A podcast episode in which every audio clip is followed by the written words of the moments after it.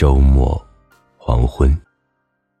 昨天商量着和他在家一起做顿晚餐，准备了我拿手的青椒木须肉和麻辣小龙虾。做饭的时候，他给我打下手。我这人不喜欢收拾，每次做饭都如同打仗一样。但很神奇的是，我一抬手，他就总能在一堆乱七八糟的东西中。精准的找到我要的东西。这里是荔枝 FM 七八九五幺七，失眠的爱情，每一个失眠的夜晚都有我陪着你。我是主播南商一。今天的文章来自陆小莫同学。想谈一场烟火气的恋爱。吃完饭后。他负责收拾。我看着水池里一堆锅碗瓢盆，皱了皱眉，和他商量要不要去买个洗碗机。他拒绝了，说这样才好，才有烟火气。我看了看新买没多久的抽油烟机，从他手里接过一个干净的盘子，问他：“当抽油烟机是个摆设吗？”他突然伸出一根手指，带着满手的泡沫，在我的鼻子上刮了一下。我放下盘子，沾了点水，叫嚣着要报仇。最后两个人弄得满手满脸都是水渍。我懊恼的埋怨着今晚又要洗头了，他却笑着说：“这就是烟火气。”我扭着头，看他穿着围裙洗碗的样子。头上还被我恶作剧的抓成了一团，实在是有些滑稽。捂着肚子，笑得一点形象都没有。气氛突然就变得温馨了。如果此时有动漫效果的话，整个厨房应该都是满满的暖色调。后来，我和他窝在沙发里看《新婚公寓》，看谢小俊。和吴越在厨房里互扔面粉，最后把整个厨房都变成了洁白色的世界。两个人本来还在吵架，结果却在如此孩子气的玩闹中和好了。偏偏没有人觉得他们幼稚，只会生出一抹羡慕。我想起刚才同样孩子气的我和他，你相信吗？那一瞬间。突然有一种冲动，只要是他，这样的生活，哪怕我们依旧每天朝九晚五的穿梭在城市的角落，我也甘之如饴。就像他说的，那是一种高科技和金钱都买不来的烟火气。没有认识他之前，我根本不喜欢做饭，因为我讨厌收拾。在我看来，费尽周折的去做一顿味道尚不可知的东西，实在是没有价值可言。与其如此，还不如直接叫上朋友去血拼。我也不喜欢在房间里追剧，看一些没有营养的家庭伦理剧。好看的都会在电影院解决，房间对于我来说，只是睡觉或者工作的地方。犹记得那时候，朋友经常吐槽我：“你丫的租房子就是暴殄天物，还不如直接找个长期宾馆住，还有人每天给你打扫。”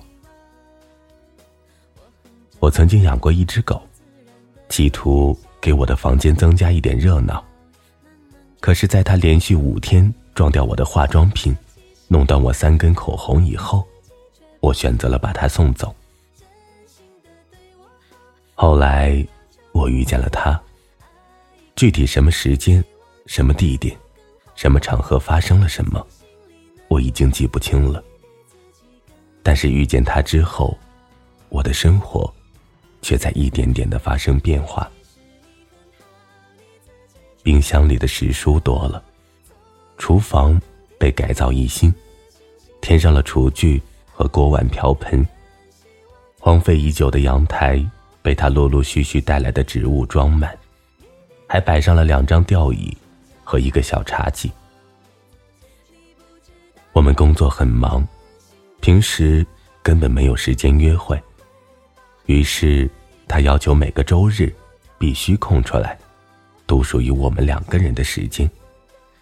不去餐厅，不去逛商场，只是手牵手去菜市场买菜，然后回家做一顿晚餐。一开始只有他做，后来我心血来潮，想着太久没有做过菜谱，试着做了一次。他尝后赞不绝口，在那之后，我也爱上了做饭。尽管那顿饭。其实我放多了一倍的盐，害得他灌了一下午的水。那是一种很奇妙的改变，不知不觉的，我开始变得期待回家，期待周末，就像是一个在外漂泊了许久的人，突然看见了陆地一般。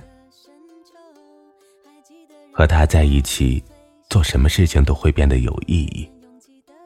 他重新买了一只狗，自己在家训练了三个月，然后带来给我。他说：“还是要养一只狗的，这样会有一种很充实的满足感。”我记得那天天气有点冷，他穿了一件驼色的长风衣，牵着一只金毛站在我家门口。邻居家门外的灯透过他，落在我的眼里。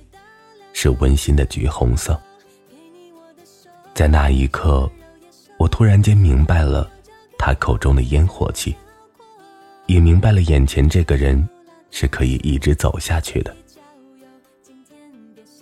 我想同他撒娇，想和他开心的分享我的琐事，在原则之内对他妥协，然后在他道歉的时候掐着腰，假装生气的哼哼。我们也会吵架，也会意见不合，但我们约定谁也不许和谁冷战。如果不开心了，就拿面粉丢对方。尽管这可能会让我们花上一个下午的时间去打扫。我想和他一起坐在阳台上，喝喝茶，看看书，不用过多的交流，只要偶尔。抬起头的时候，正好看到彼此；伸出手的时候，就可以够到他。就这样，日复一日，年复一年，直到我们都老了，也不会觉得烦。你问我，爱情最美好的结局是什么？我会拉着他的手，笑着对你说：“执子之手。”与子偕老，晚安，失眠的各位。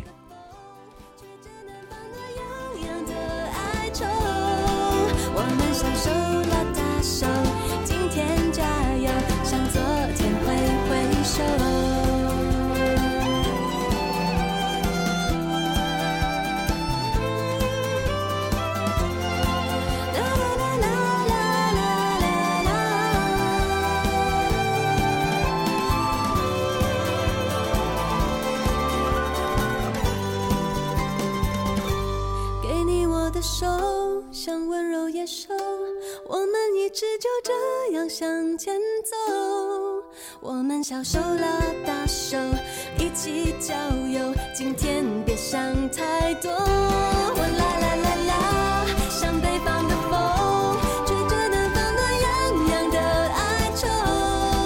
我们小手拉大手，今天加油，向昨天挥挥手。